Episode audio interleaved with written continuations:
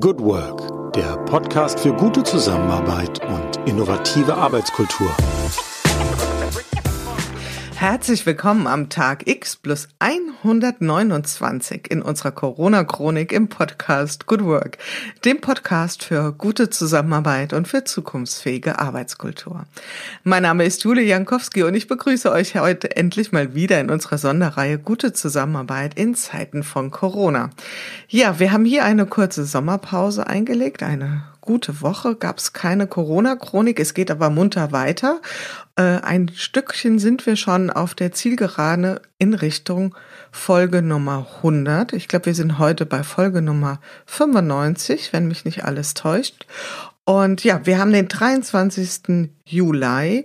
Äh, wir sind in Hessen zumindestens und ich glaube in den allermeisten Bundesländern mitten in den Sommerferien, die dieses Jahr vielleicht noch ein bisschen mehr ersehnt wurden von den Menschen als sonst. Also Erholung ist ein Thema, was viele umgetrieben hat. Auch die Frage, ähm, können wir überhaupt in den Urlaub fahren? Ist das verantwortlich? Ist das überhaupt möglich? Ist das darstellbar? Und wie wird es sich anfühlen? Und wie werden wir dorthin kommen? Ein Thema, was uns heute auch inhaltlich sehr bewegen wird, das Thema Mobilität. Aber vielleicht ganz kurz noch ein Abriss. Wo stehen wir im öffentlichen Raum? Aktuell, ähm, normalerweise ist es äh, ein klassisches Sommerloch-Zeitfenster, äh, was wir jetzt gerade durchschreiten.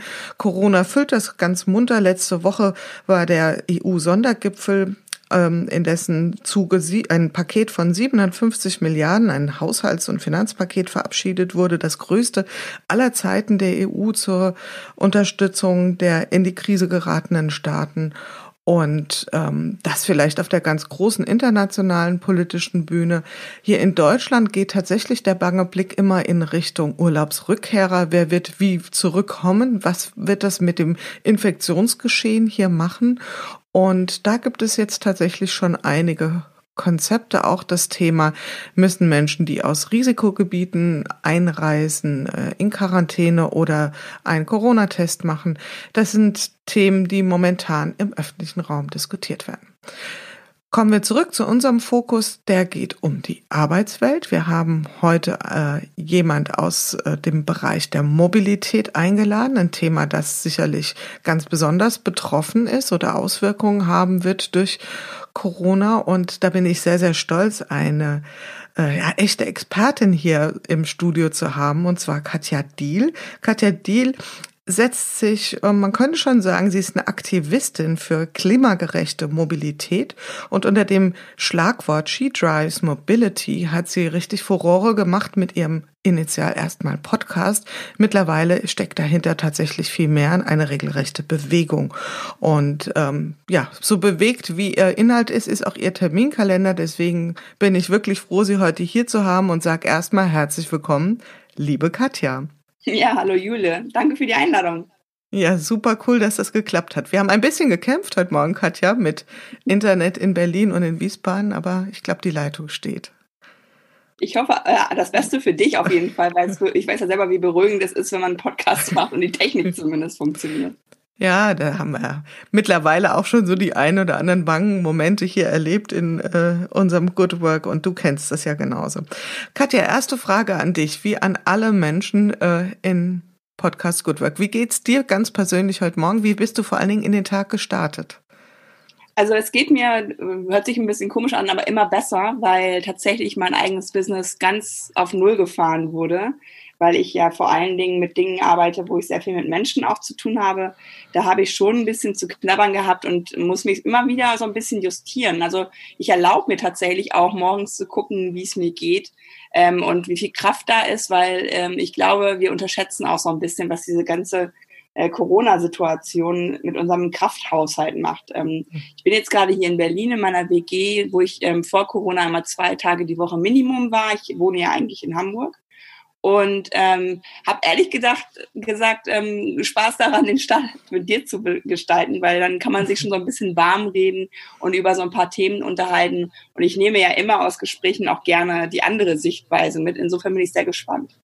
Ja, ich freue mich auch total auf den Austausch. Und ähm, was du jetzt schon mal so angesprochen hast, das finde ich auch, äh, geht mir auch so. Wir können uns ja nicht permanent selbst beobachten, wie geht's mir heute Morgen oder wie geht's mir heute, aber so gerade am Tagesstart mal so ein kurzes Momentum zu setzen und zu sagen, hm, wie, wie, wie komme ich heute eigentlich in diesen Donnerstag, den 23. Juli rein, ist vielleicht gar keine schlechte Idee. Also zumindestens, das kann ich vielleicht schon mal teilen hier an der Stelle, ähm, scheint es einen echten Beitrag zum Wohlbefinden zu sein, wenn ich den Morgen irgendwie gut gestalte. Also das äh, ist vielleicht schon mal so ein Insight, was ich äh, jetzt mit dir und mit allen, die zuhören, teilen würde, was ich so aus den über 90 Folgen schon mitbekommen habe von den Menschen. Du hast es schon ein wenig angeteasert. In der Anmoderation habe ich dich jetzt vorgestellt als Expertin, als Aktivistin für Mobilität. Du darfst das Bild gern ein bisschen konkretisieren, wie dein Arbeitsumfeld aussah, bevor Corona reinkam. Weil da gibt's ja, glaube ich, ein paar Hüte, die bei dir in der Garderobe rumliegen. Ist das richtig? ja, tatsächlich, ähm, das Wort ich hasse es, versuche ich immer zu vermeiden. aber es ist wirklich sehr schwierig, wenn Leute mir sagen, stell dich doch bitte mal kurz vor weil ich immer wieder merke, dass ich ja weiß, was ich tue und dass ich Katja Diel bin und halt dementsprechend einen 360-Grad-Blick auf mich und mein Tun habe. Ich merke aber auch immer wieder, ähm, dass es unbedingt in Deutschland zumindest verstärkt auch ähm, nötig ist, eine Berufsbezeichnung zu haben, mhm. einem zu sagen, äh, für wen, für was man arbeitet.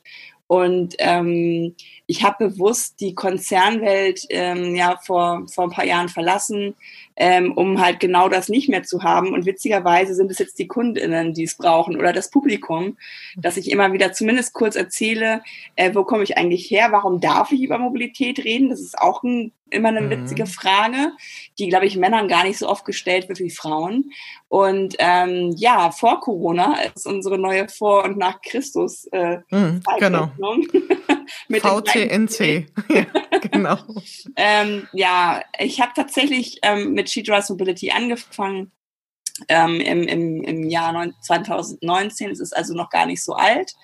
Ähm, habe im November 2018 einen Teilzeitjob hier in Berlin äh, angenommen bei Door to Door. Das ist ein ähm, ein Tech-Unternehmen, was Ride-Pooling-Algorithmen für Verkehrsunternehmen erstellt und da sehe ich unglaublich viel Veränderungskraft in der Digitalisierung einer Mobilität, die es ja schon gibt und die es eigentlich in jeder Stadt und auch im ländlichen Raum gibt.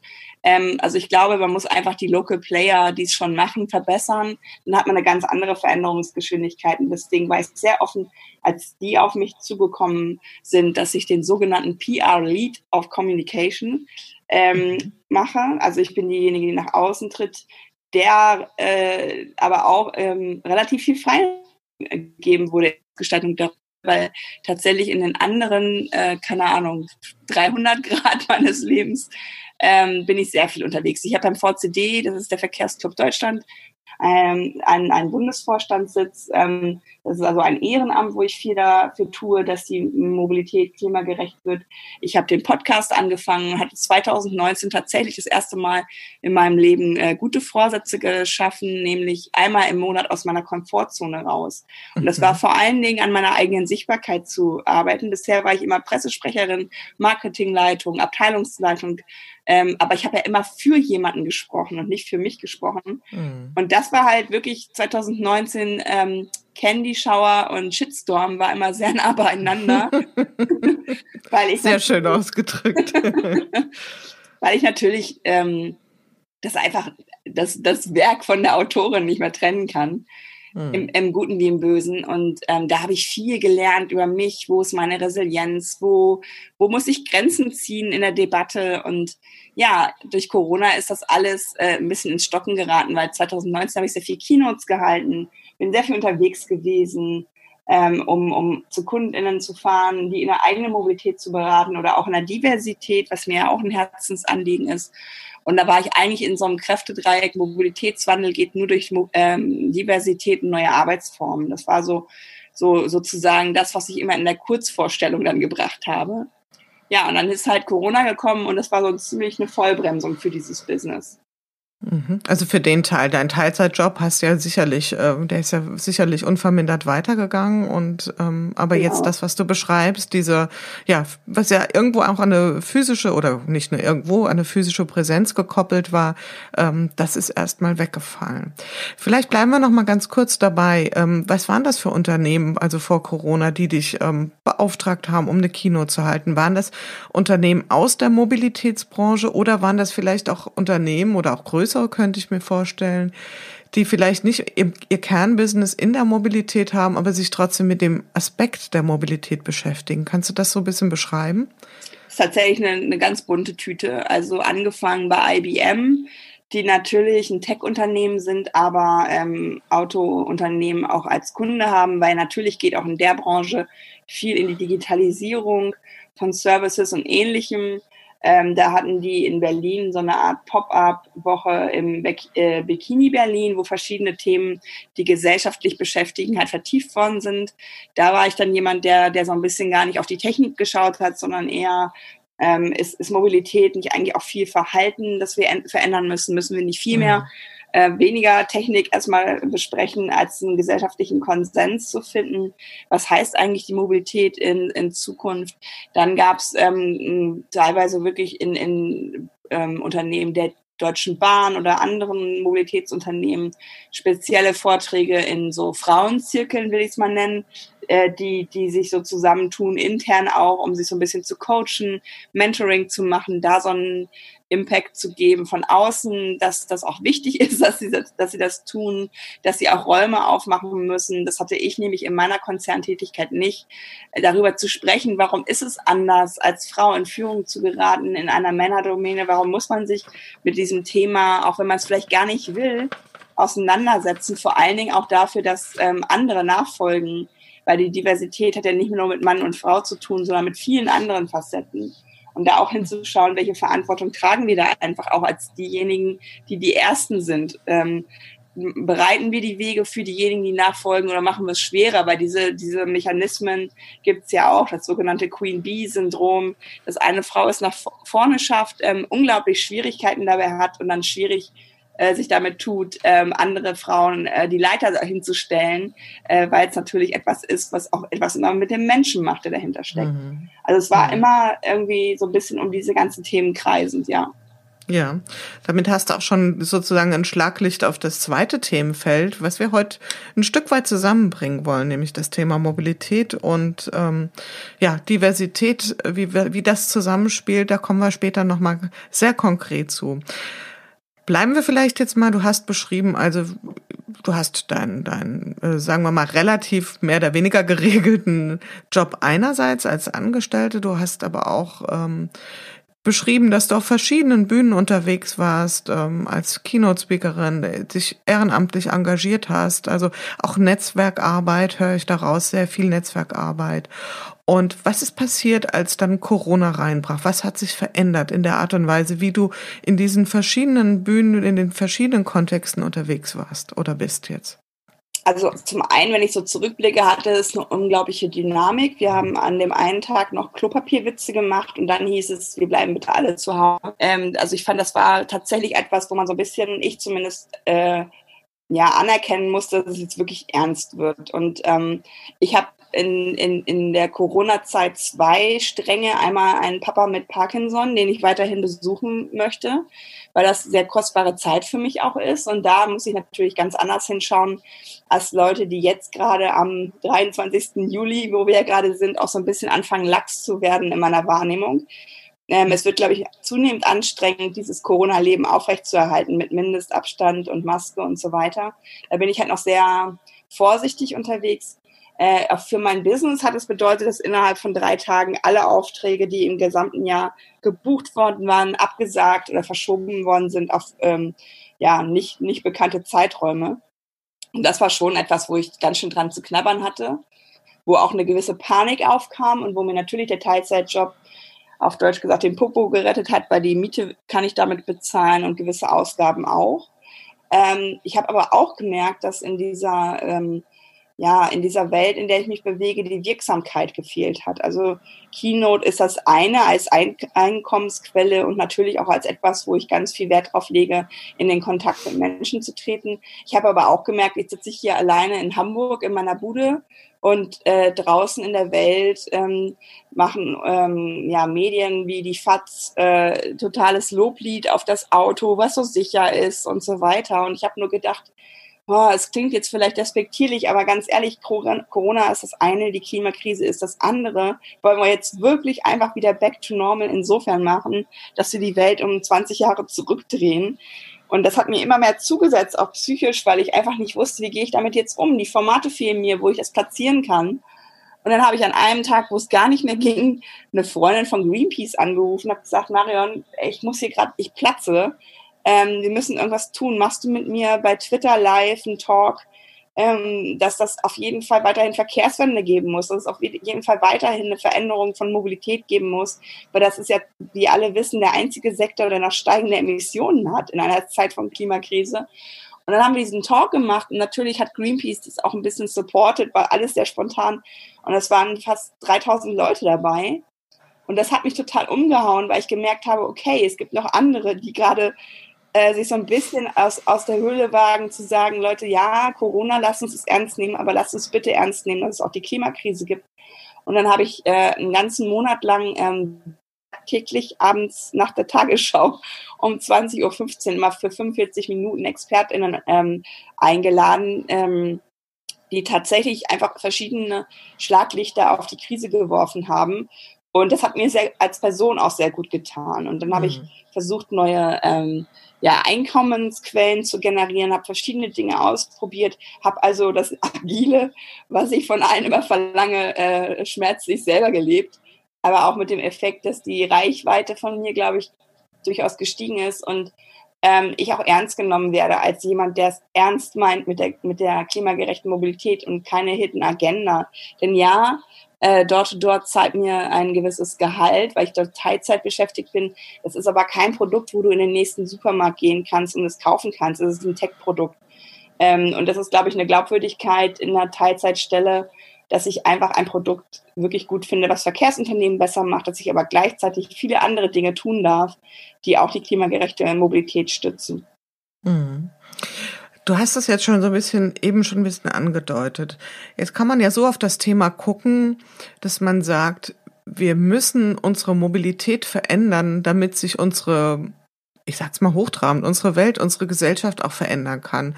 Oder würdest du sagen, es ist eher andersrum, dass wir unser Verhalten ändern müssen, damit in der Folge wir zu einer anderen Mobilität kommen? Kannst du da so eine Ursache-Wirkungsbeziehung für dich herstellen oder wie wäre so da dein Modell zu dem Thema? Also tatsächlich müssen wir Verhalten durchbrechen, gewohnte, gewohnte Spuren verlassen. Und das ist ja, wie jeder weiß, das Schlimmste, was man eigentlich tun muss. Mhm. Vor allen Dingen, wenn man das als Externer macht. Also das ist ja nichts, ähm, was im Menschen vorhanden ist, sich ständig zu hinterfragen. Das hatten wir ja vorhin auch schon. Mhm. Ähm, und gerade Mobilität ist nichts, was du morgens am Frühstückstisch mal eben wieder so reflektierst und sagst, ach, wo ist denn der beste CO2-Abdruck?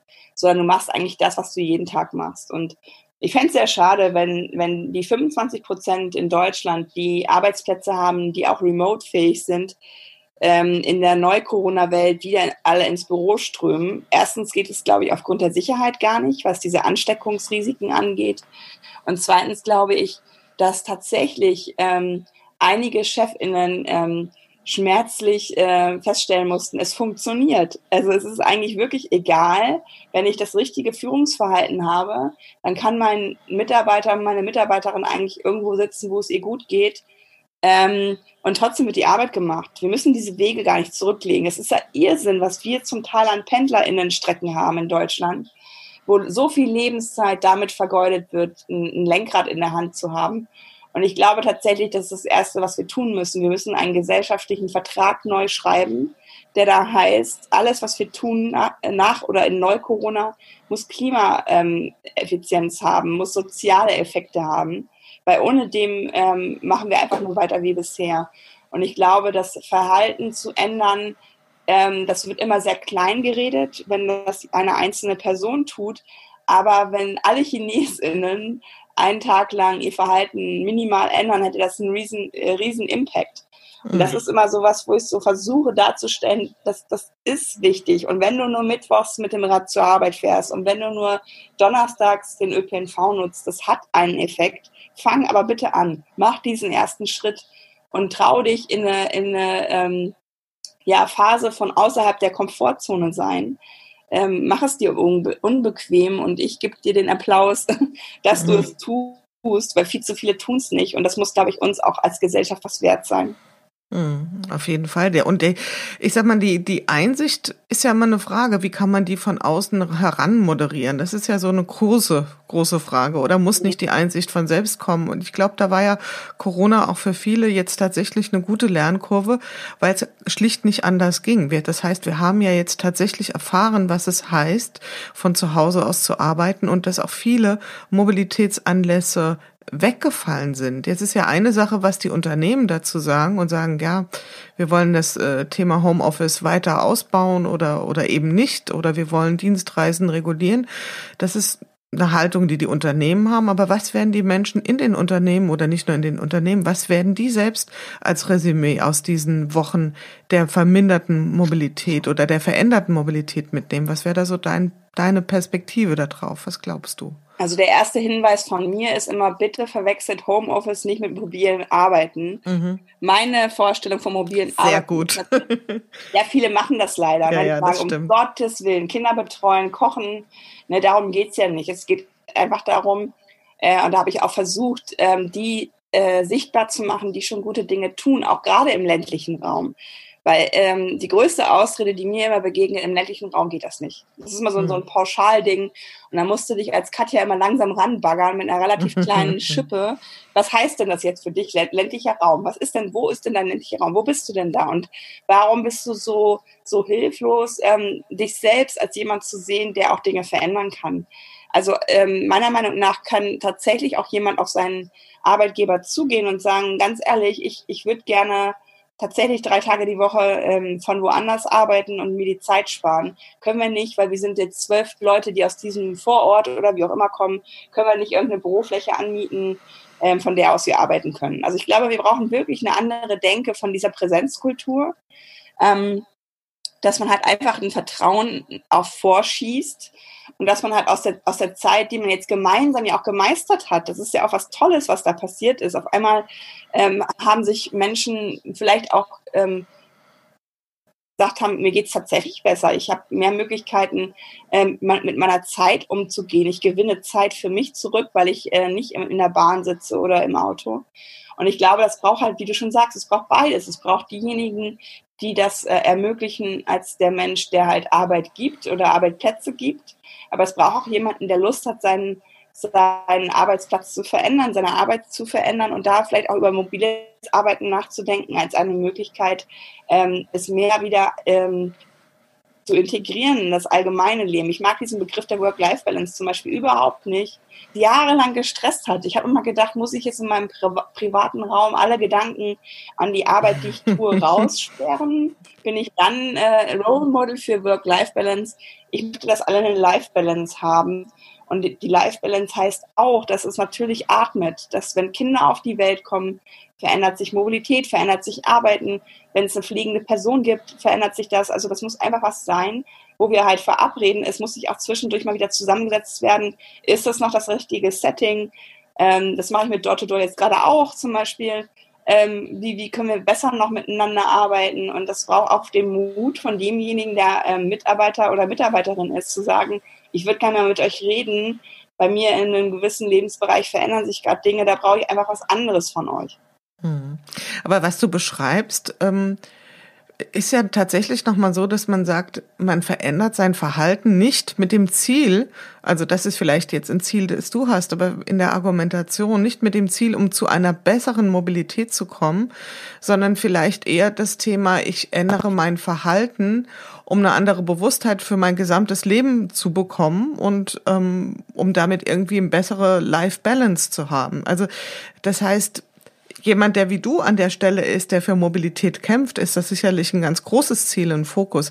Aber die Frage ist ja, mit welcher ähm, mit welchem Ziel tritt man an die Menschen heran, die jetzt zum Beispiel ähm, darüber nachdenken könnten, nehme ich jetzt mal das Fahrrad oder das E-Bike oder steige ich jetzt mal um auf äh, ÖPNV und so weiter. Bei denen könnte es ja tatsächlich nicht in erster Linie darum gehen, ihr Mobil, also das Mobilitäts veränderte Verhalten jetzt nicht als Selbstzweck anzusteuern, sondern eher als Frage, ähm, wie will ich insgesamt mein Leben gestalten? Und ist das nur eine Facette davon?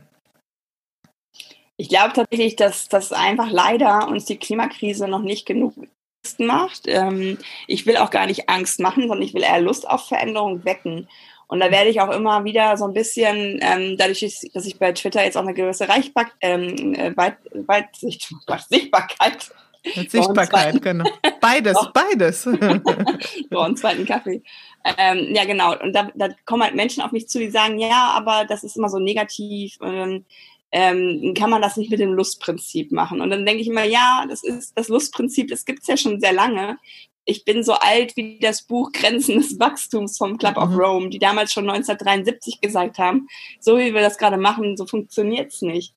Und ähm, Natürlich weiß ich auch, ich bin in einer privilegierten Situation, dass ich mir diese Gedanken machen kann. Andererseits sehe ich aber unglaublich viel Kraft für gerade auch momentan noch prekär verdienende Berufe, für Menschen, die in schlimmen ähm, Schichtsystemen arbeiten, die komplett gegen, gegen das System Mensch arbeiten. Wir haben erst seit 100 Jahren zum Beispiel, das muss man sich mal vor Augen führen, ähm, das, das nicht natürliche Licht, also elektrisches Licht, das hat unsere Arbeitswelt auch extrem verändert, weil wir auf einmal alles hell machen konnten. Und das hat aber auch gleichzeitig natürlich den Preis gekostet, dass wir weg sind vom Biorhythmus. Und das sind so Dinge, wo ich so sage, ja, ähm, das ist anstrengend, das zu verändern, weil es halt auch einfach vertraut ist und bekannt. Und auch ich habe nie auf parkende Autos ewig lange geguckt und habe gesagt, warum dürfen die da eigentlich stehen? Ne? Also das sind so Sachen, wo ich so glaube, man braucht einfach so ein bisschen Hilfestellung, dass man an dieser großen Aufgabe Klimakrise und Klimakatastrophe, mhm. ähm, dass wir da aber auch entdecken, oh, das ist so krass, da dürfen wir jetzt auch mal einfach ganz unbequeme Fragen stellen. Und da darf ich auch einfach mal sagen, ich habe gerade keine Ahnung, kann mir jemand helfen? Denn mhm. darum geht's ja auch, mutig zu sein. Und das finde ich ganz schade, dass man mutig sein muss, zu bekennen, ich weiß gar nicht, wie ich es machen soll, hilf mir mal. Und das mhm. ist sowas, was wir, glaube ich, auch ähm, so ein bisschen ja hüten müssen und, und, und wachsen lassen müssen. Keiner von uns, ich auch nicht, kennt die, die, die finale Lösung. Aber diesen ersten Schritt, da konnte ich halt Hilfestellung leisten und mache das auch gerne. Äh, man muss aber dann auch den Mut haben zu sagen, weiß ich nicht, hilfst du mir mal, Katja? Ich habe hier das Gefühl, ich kann das machen, aber ich bin gerade irgendwie überfordert, weil es einfach auch zu viel Information gibt. Ähm, gib mir noch mal ein paar Hinweise. Und das muss man, glaube ich, auch einfach wagen, weil ohne dem geht's nicht.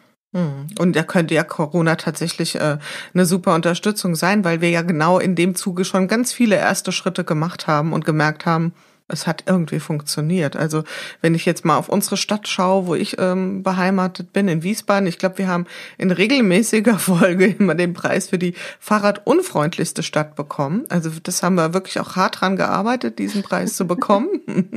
da spielt die äh, geofraktale Situation sicherlich ein bisschen eine Rolle. Also es ist sehr hügelig hier, aber das ist nur eine ganz kleine Ausrede. Ansonsten ist es einfach eine Autostadt. Und ähm, das heißt also, Menschen hatten immer tausend gute Gründe, eben nicht das Fahrrad zu nehmen. Jetzt in Corona, während äh, das, der Verkehr so nach und nach einschlief, wurden dann mal zack, zack überall Fahrradwege hingebaut und die Menschen haben gemerkt, okay, es geht ja doch. Und das heißt also, über echtes Erfahren und echtes Erleben und merken, es ist vielleicht eine kleine Umstellung, aber nicht so dramatisch, wie wir uns das vorher vorgestellt haben, können sich dann neue Verhaltensweisen auch einschleifen, weil man auch merkt, es funktioniert und es geht. Und das ähm, könnte ja so ein erster Schritt für viele sein, ne? dass man Dinge jetzt ausprobiert hat, die nicht ganz so gruselig waren, wie man gedacht hat und dann das auch in seinem Leben einfach weiter ähm, integriert.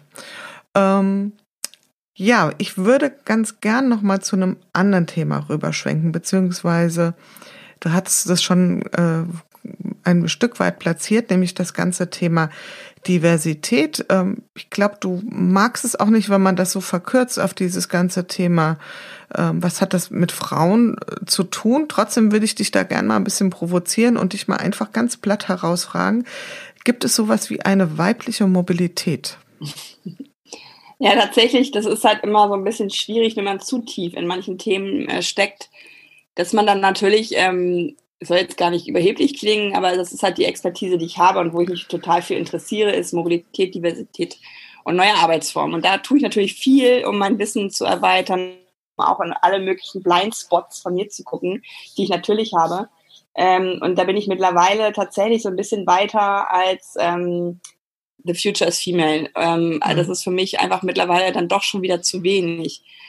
Andererseits muss man aber auch anerkennen, und es ist äh, tatsächlich wissenschaftlich und statistisch nachgewiesen, dass das tatsächlich eine andere Mobilität gibt, die Frauen aufgrund der Rollenbilder, die sie natürlich leider in Corona auch wieder verstärkt wahrgenommen haben, da gab es ja ein bisschen so ein Backlash, ähm, dass es tatsächlich eine andere Mobilität ist, weil wir kommen von einer Gesellschaft, ähm, wo es meist noch den Ernährer gibt, also den Mann, und der hat meistens auch das Haushaltsauto, würde ich es mal nennen.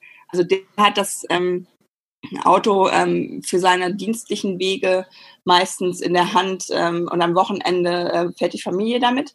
Das heißt, dass die Frau ähm, mit dieser ganzen leider unsichtbaren Carework, die sie dann leistet, zu Fuß mit dem Rad und mit dem ÖPNV unterwegs ist. Also Frauen gehen, glaube ich, doppelt so viel als Männer zu Fuß. Sie ähm, nutzen zu 20 Prozent, wenn ich das richtig in Erinnerung habe, weniger das Auto äh, für ihre Wege und haben tatsächlich eine Verknüpfung von Wegen. Also haben unterschiedliche Verkehrsmittel, die sie am Tag ähm, ja als Ketten benutzen. Und ich glaube tatsächlich, wenn du wenn du Männer fragst, ähm, wie weit sind eigentlich deine Wege und kannst du da nicht auch andere äh, Dinge noch erledigen, dann sind weiß ich nicht, 70 Prozent wahrscheinlich wirklich ein bisschen überfordert, während Frauen, die relativ genau sagen können, äh, welche Bedürfnisse sie am Tag haben an Mobilität, wie sie die Dinge zusammengestellt haben und warum man halt äh, mit einem Kinderwagen ähm, in den ÖPNV in bestimmten Situationen nicht weiterkommt, weil es zu voll ist oder wie auch immer. Und das ist halt etwas, was ich gerne machen würde. Ich würde gerne dass es gar nicht ähm, als Schwäche empfunden wird, ähm, so unter, unterwegs zu sein, sondern eher als Stärke, weil es ist sehr resilient. Also wenn du dich nur auf ein Verkehrsmittel konzentrierst, dann ist das ja etwas, was auch eine gewisse Abhängigkeit produziert. Und Frauen, die halt das äh, ganz charmant und, und ähm, aber auch pragmatisch ähm, verknüpfen, haben ganz andere Hoheit, finde ich immer so ein bisschen über die Wahlfreiheit, die ich ja anstrebe. Ich will ja wirklich vom privat besessenen Pkw befreien, indem ich euch ähm, Alternativen hinstelle, die es einfach obsolet machen. Dieses Auto, was ja statistisch 400 Euro im Monat kostet, weil da sehr viele ähm, Hidden Costs auch dahinter stecken, das als Mobilitätsbudget zu begreifen und auch wirklich ähm, agil da unterwegs zu sein und zu sagen, ja, ich verzichte nicht aufs Auto, ich will es nicht mehr besitzen. Ich möchte es dann irgendwie als Carsharing-Auto vorhalten und das ist, glaube ich, eine große Kraft, wenn wir diese weibliche Mobilität genauer anschauen würden, weil sie ja funktioniert. Sie ist natürlich immer gefühlt nicht so bequem wie eine Automobilität, aber es liegt ja nur daran, dass diese Automobilität so bequem ist, dass sie halt separate Spuren hat, dass sie parken kann überall, fast auch immer kostenlos. Und das System Auto möchte ich natürlich erschweren ähm, und die Lust auf dieses Multimodale machen, weil ich glaube, das ist das, wo wir hin müssen, wo wir viel Klimagerechtigkeit erreichen müssen. Und es ist eben nicht das Auto. Mhm. Finde ich jetzt auch nochmal einen ganz spannenden Aspekt, wie du das ähm, so dargestellt hast, diese extreme Anpassungsfähigkeit und auch letzten Endes ein Stück weit eine, ähm, ja, eine Kreativität auch an den Tag zu legen. Ja, wie kann ich welche Wege am besten äh, bewerkstelligen und wie kann ich da mein Verhalten auch flexibel und vielleicht weniger, ja, monoperspektivisch gestalten? Ähm, siehst du da jetzt vielleicht auch einen Generationenunterschied? Also wenn du so auf jüngere Generationen guckst, glaubst du, dass das für die selbstverständlicher ist oder haben die dann noch mehr dieses Bequemlichkeitsdenken? Weil ich gucke jetzt gerade mal so auf vielleicht die Generation der unter 20-Jährigen, die ja vielleicht es auch gewohnt waren, überall hingefahren zu werden, ähm, also in bestimmten Kontexten. Wie gehen die mit diesem Bequemlichkeitsdenken um? Glaubst du, da ist es noch ausgeprägter oder sind die dann eher vielleicht doch noch fluider, wenn wir jetzt so das nicht zu klischeemäßig äh, behandeln wollen? Also tatsächlich ist es, ist es, ähm, ist, also erstmal muss man sagen, Verkehrswende ist ein sehr mediales Phänomen. Also was was in den Medien so geschrieben wird, das ist bei Weitem noch nicht so in der Umsetzung, wie wir das alle, glaube ich, wünschen würden. Und das fängt tatsächlich bei diesem Narrativ an, die Jugend fährt gar nicht mehr Auto. Ähm, das stimmt vielleicht für urbane Räume oder, oder so Räume, wo, wo einfach Fahrradmobilität sehr einfach ist und wo es vielleicht auch, wenn wir jetzt außerhalb von, von Deutschland schauen, einfach gemacht wird wie in Holland oder den skandinavischen Ländern. Da ist es ja einfach schön, Rad zu fahren. Du hast ja gerade berichtet von eurer Stadt. Das ist halt nichts, was so, was so triggert, dass man das mit Kein Lustmoment, noch nicht so. Es wird besser, es wird besser. Ja, das ist ja die Hauptsache. Nee, und tatsächlich, ähm, die Jugendlichen machen immer noch Führerscheine, mhm. was für mich ein Signal ist, dass sie halt tatsächlich ähm, ja, das, das Feld noch nicht so ganz verlassen wollen. Sie machen sie aber auch tatsächlich später, weil es halt auch teurer geworden ist. Und ähm, es gibt natürlich auch weiterhin Arbeitgebende, die einen Führerschein an eine Anstellung knüpfen, warum auch immer. Da, ist, da gibt es noch ganz viele Dinge, die, die junge Menschen natürlich in die Richtung treiben, ich muss zumindest diesen Führerschein machen. Und wenn du aber äh, äh, aufs ländliche Gebiet schaust, da ist es immer noch der 18. Geburtstag, wo das Auto vor der Tür steht. Weil natürlich 6000 Bahnkilometer allein eingespart worden sind in den letzten Jahrzehnten, die uns jetzt sehr stark fehlen, weil es waren vor allen Dingen die ähm, Regionalbahnen, die da eingespart worden sind. Das ist halt so diese, diese Bahnhofshäuschen, die jetzt Cafés, alles ganz schön, aber ich denke immer so, oh Mann, wenn diese Verbindungen noch wären, dann wäre auch dieser ländliche Raum nicht so abgehängt. Will heißen, da ähm, ist die Automobilität noch ganz prägend. Meine Eltern wohnen im Emsland. Ähm, da finde ich immer so ein bisschen das Sinnbild wieder, dass äh, Mehrfamilienhäuser zum Teil abgerissen werden für Einfamilienhäuser und von denen stehen dann vier Pkw, weil die halt ähm, alle ein Auto haben.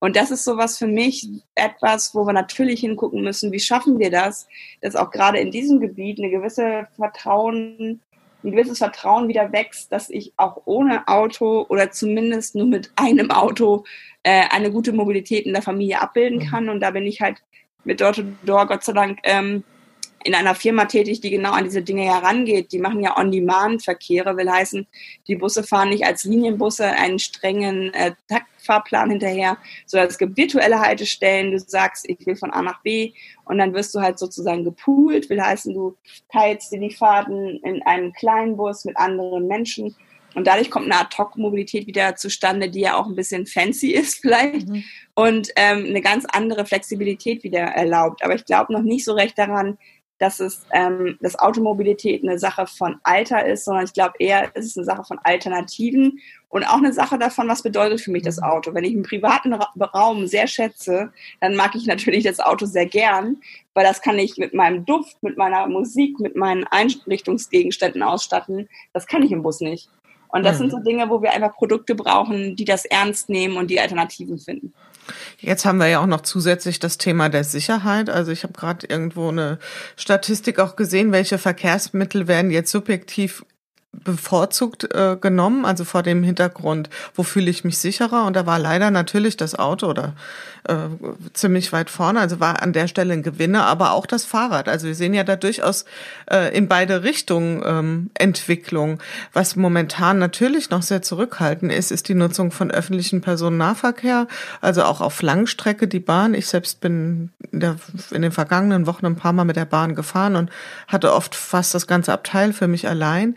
Was, was kann da gelingen? Was kann unterstützen, dass die Menschen wieder Zutrauen haben in diese Konzepte? Auch was du eben geschildert hast, das sind ja smarte Modelle, dieses ähm, Pooling und, und, und On-Demand-Services, aber auch da zu sechst in einem kleinen Bus, das ist wahrscheinlich im Moment für manche Menschen schwer vorstellbar. Was kann man tun? Also was, was, was sind so Ideen, um da wieder eine Sicherheit zu vermitteln und den Menschen auch die Ängste zu nehmen? Also tatsächlich habe ich leider bei Twitter gerade sehr emotionalen de emotionale Debatten über das Maskentragen in Bahnen, mhm. ähm, wo ich verschiedene Probleme sehe. Erstmal kann ich nicht von Leuten erwarten, dass sie ähm, die ganzen, also ich habe selber für Bahnen gearbeitet und ich kenne halt die ganzen rechtlichen Grundlagen. Es gibt Bundesrecht, es gibt Länderrecht, es gibt ähm, Beförderungsbedingungen. Es ist wirklich nicht so einfach, wie alle immer denken ähm, bis hin zu der Tatsache, wenn tatsächlich Leute sich ohne Maske in die Bahn setzen, ist das in der Gesellschaft, in der wir gerade sind, ein relativ krasses Statement, finde ich. Mhm. Ähm, das ist schon was, wo jemand verweigert. Will heißen, das ist was anderes als ein Schwarzfahrer, der weiß, er muss eigentlich ein Ticket haben. Also es ist, ist noch nicht in unserer Welt angekommen, Schwarzfahren und Maske nicht tragen ist eigentlich dasselbe, nämlich ein, ein Delikt, wenn man so mhm. will. Will heißen, in anderen Ländern gibt es bis zu 500 Euro Strafe für nicht Maske tragen. Sowas bräuchten wir meiner Meinung nach. Und wir brauchen das Bekenntnis, das kann ein Schaffner nicht leisten. Gerade mhm. vor zwei Tagen ist in Oldenburg ein Busfahrer mhm. zusammengeschlagen mhm. worden, der auf Maske hingewiesen hat. Und das ist halt das, das ist ganz grell, diese Debatte gerade. Und ich verstehe auch die Ängste und ich verstehe, wie genervt die Leute sind, dass es keine Regelung gibt. Erstens sprechen die aber selbst meistens die Leute gar nicht an. Und da möchte ich schon, dass Gesellschaft da auch dazu springt. Wenn ein ganzer Waggon sich über eine Person ärgert, die keine Maske trägt, dann sollte man doch irgendwie mutig genug sein, als Waggon zu sagen, wir möchten das nicht. Und zweitens möchte ich das Personal schützen, weil die haben schon so nicht den besten Job der Welt manchmal. Und wenn die dann auch noch äh, MassenverweigerInnen ansprechen und dann letztlich aus dem Zug entfernen müssen, was sie ja auch gar nicht dürfen. Das musste nämlich die Bundespolizei machen. Ähm, da ist wirklich etwas, wo ich so sage, wir haben eben über Sommerpause geredet. Diese Sommerpause hat die Politik nicht Zeit, das zu regeln. Die müssen einfach dafür Sorge tragen, dass sowohl Fahrgäste als auch Prüfpersonal eine Sicherheit erfahren, weil ganz ehrlich, ich würde mich auch nicht gerne mit jemandem, der Aerosole verspritzt, hm. äh, in, in einen Disput begeben, weil auch das ist eine Gefährdungssituation. Das ist halt alles sehr speziell, wo wir noch dazu lernen müssen. Ähm, und da wiederum, um aufs Ride-Pooling zurückzukommen, kann man natürlich digital sagen, in dieses Auto kommen nur drei Personen. Mhm. Ähm, die vorhandenen Sitzplätze werden belegt, dargestellt und das Auto nimmt nur drei Personen auf, weil halt dann der 1,50 Meter Abstand plus die Maske ja eingehalten werden können. Also ich glaube tatsächlich, hier ist dieses Vertrauen in die Bahn nicht unbedingt ähm, realitätsbasiert, sondern wenn man vorher vielleicht schon gedacht hat, äh, Ne, so irgendwie fühle ich mich nicht so wohl mit der Hygiene da. Also ich glaube, das Image, was öffentlicher Personennahverkehr in Deutschland hat, ist ein schlechtes Image. Und das fällt uns jetzt auf die Füße. Es fällt mhm. uns zudem auf die Füße, dass wir vorher keine Kapazitäten ausgebaut haben. Denn schon vor Corona waren die Züge zum Teil überbelastet. Das hätte man politisch ganz anders in die Hand nehmen müssen. Und das Konjunkturpaket, das wir in Deutschland haben, zeigt es auch einfach so deutlich, die Bahnen kriegen, ich weiß gar nicht, ob sogar weniger, aber zumindest nicht mehr als die Autoindustrie. Das Fahrrad fehlt komplett, dafür gibt es nichts. Und das sind so Sachen, wo ich sage, das sind politische Signale. Ähm, da fällt es mir schwer, an einen echten Wandel zu glauben, ähm, sondern da hätte ich mir ein deutlicheres Signal gewünscht. Wir helfen jetzt den Bahnen und äh, bringen auch Dinge voran. Bis zu einer Bundestagsdebatte, die mir gerade spontan einfällt, wo der Hammelsprung notwendig war, wo, ich weiß nicht, 20 Leute von 120 die Maske nicht getragen haben. Also auch die Vorbildfunktion von da fehlt mir. Mhm. Ja, es ist ja tatsächlich äh, erstaunlich, dass man da zu irgendwelchen Unterstützungsaktionen der Bahn und die leiden ja mindestens, oder nicht vielleicht nicht mindestens, aber in einem ähnlichen Ausmaß, wie es äh, Lufthansa auch tut, dass man da nichts hört. Also es ist, wird auf jeden Fall im öffentlichen Raum nicht annähernd so diskutiert ja. und ähm, die Auswirkungen sind sicherlich auch dramatisch. Ja, und die Frage ist ja auch. Auslastung ist momentan von den ehemaligen 100 Prozent. Mhm. Und das möchte ich auch nochmal betonen, die fahren. Also ich mhm. habe gestern zu einem Kollegen gesagt, man kann so genervt sein vom ÖPNV und von Verkehrsunternehmen, wie man will, die gehen aber nach vorne. Es sind mini, mini, mini Steps manchmal, wo man wahnsinnig wird, aber sie rudern nicht so zurück, wie eine Autoindustrie sogar eine Abwrackprämie für Verbrennerautos gefordert hat.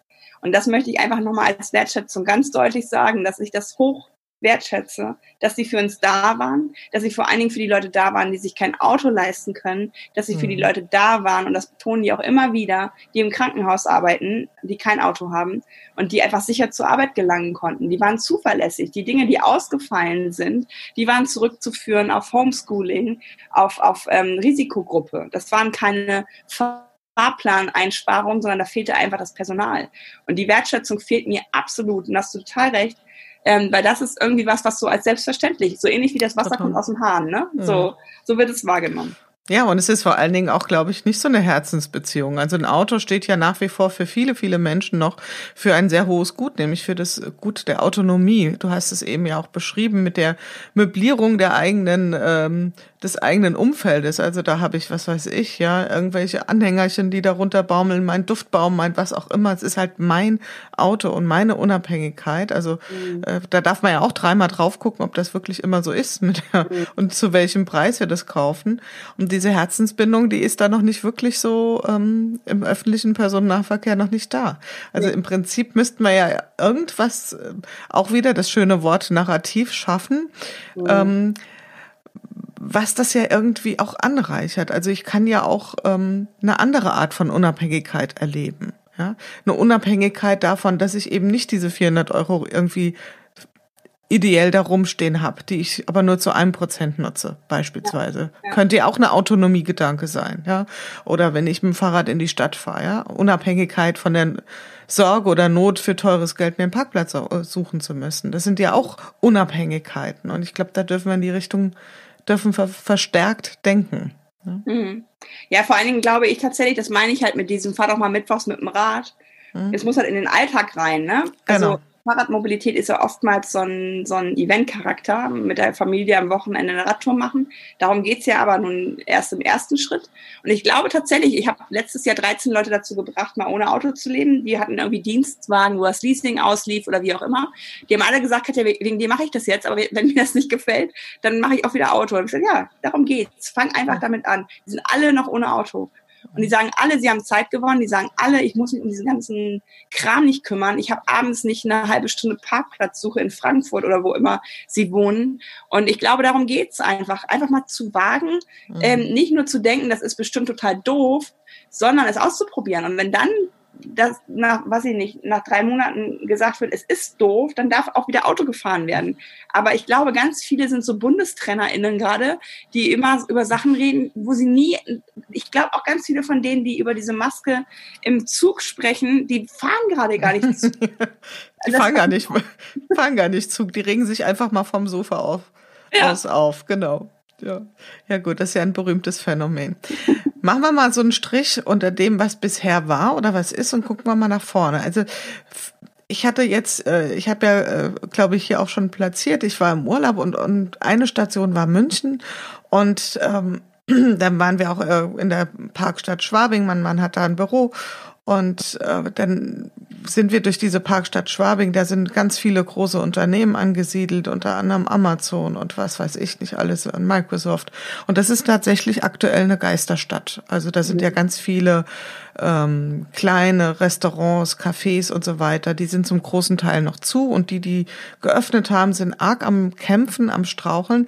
Die Unternehmen kommen nicht zurück, also die Mitarbeiter kommen nicht zurück, ähm, sitzen im Homeoffice. Das heißt, das wird ja die Stadt verändern. Also, und diese Viertel haben wir ja nicht nur in München. Also, das heißt, über den Hebel Städteplanung wird sich ja auch die Mobilität oder auch überhaupt die Mobilität hat sich ja geändert. Was für ein Zukunftsbild hast du von großen Städten? Wie, wie wird sich das alles, wenn wir das mal zusammenbringen, veränderte ähm, oder deutlich verringerte Anlässe für Mobilität, andere Arten der Zusammenarbeit? Was wäre so deine vielleicht auch positive Vision nach vorne gerichtet in Bezug auf Mobilität? Ich glaube tatsächlich, dass, äh, dass, dass ähm, also ganz krass gesprochen könnte Wohnraum frei werden, der ehemals Büroraum war.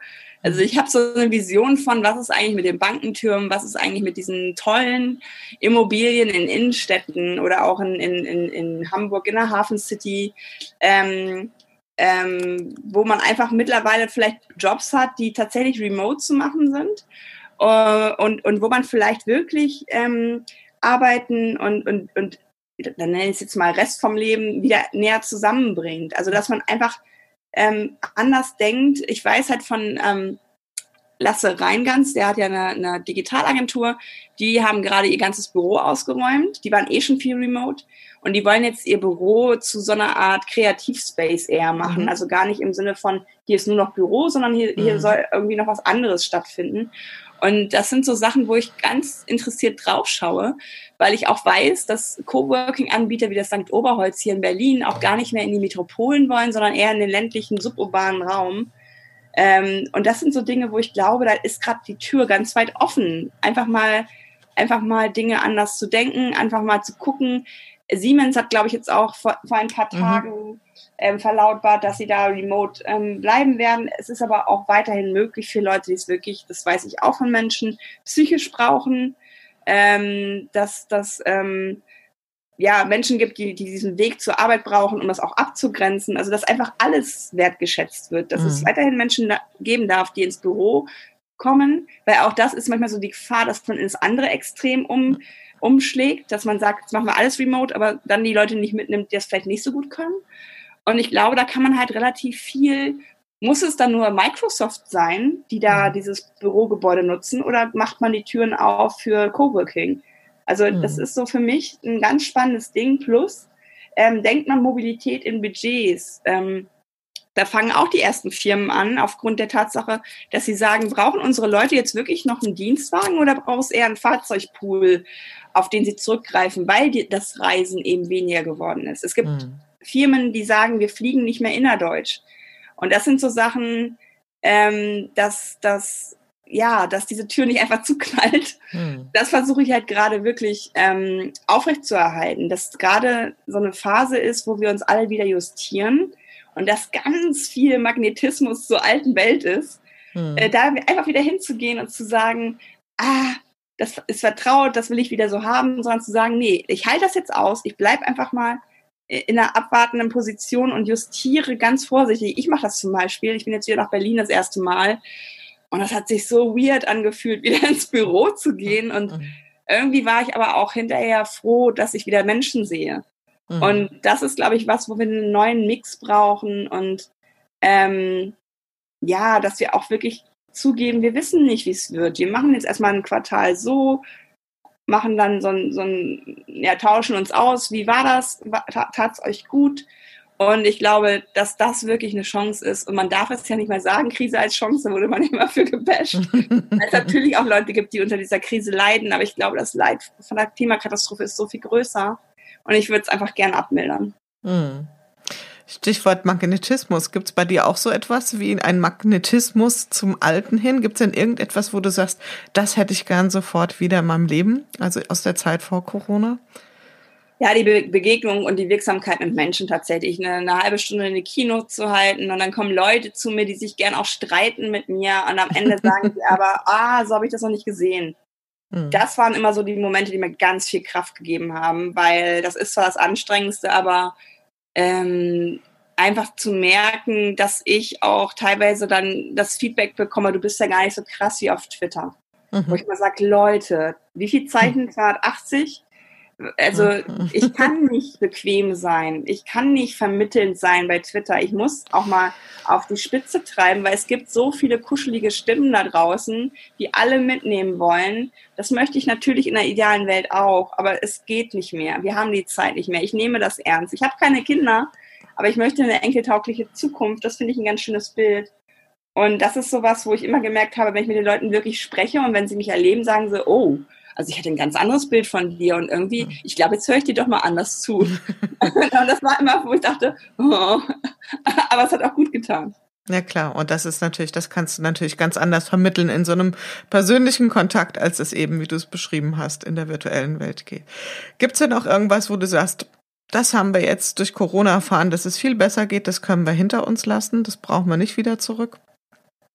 Ich glaube tatsächlich, dass sogar ich mein, mein, mein Mobilitätsverhalten ähm, anders äh, äh, ja, reflektiere. Denn natürlich auch ich war viel unterwegs ähm, und ich mache jetzt ja bestimmte Formate einfach ähm, äh, remote. Und das ist sowas, was ich, glaube ich, beibehalten möchte, dass ich dann, wenn ich einen Auftrag in Ulm bekomme, was gerade im Raum steht, dass ich entscheiden kann, ähm, mache ich dann auch andere Dinge in Ulm ähm, oder mache ich nur den Vortrag und, und, und äh, bin aber gar nicht unterwegs.